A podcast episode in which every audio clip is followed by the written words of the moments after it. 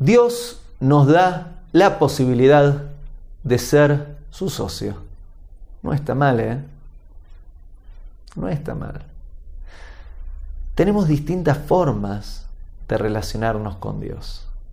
Y una de las formas es relacionarnos con Dios como si fuésemos socios de Dios. El socio comparte las pérdidas y comparte las ganancias. Si nos va bien, nos va bien a todos. Dios te da la posibilidad de ser su socio, su co-creador en este mundo. Pero no te obliga a hacerlo. Y que seas socio de Dios o socia de Dios depende, ¿sabes de quién? De vos. Depende de tu voluntad. Depende de lo que estás haciendo con tus pensamientos, de qué estás pensando.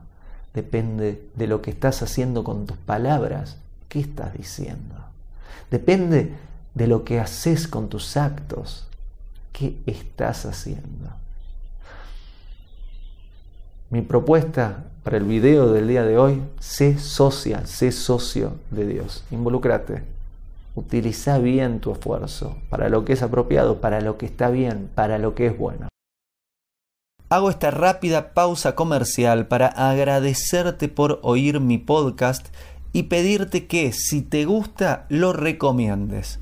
Si te gustaría adquirir alguno de mis libros, podés encontrarlos en su formato físico y digital en Amazon y en su formato audio en Audible.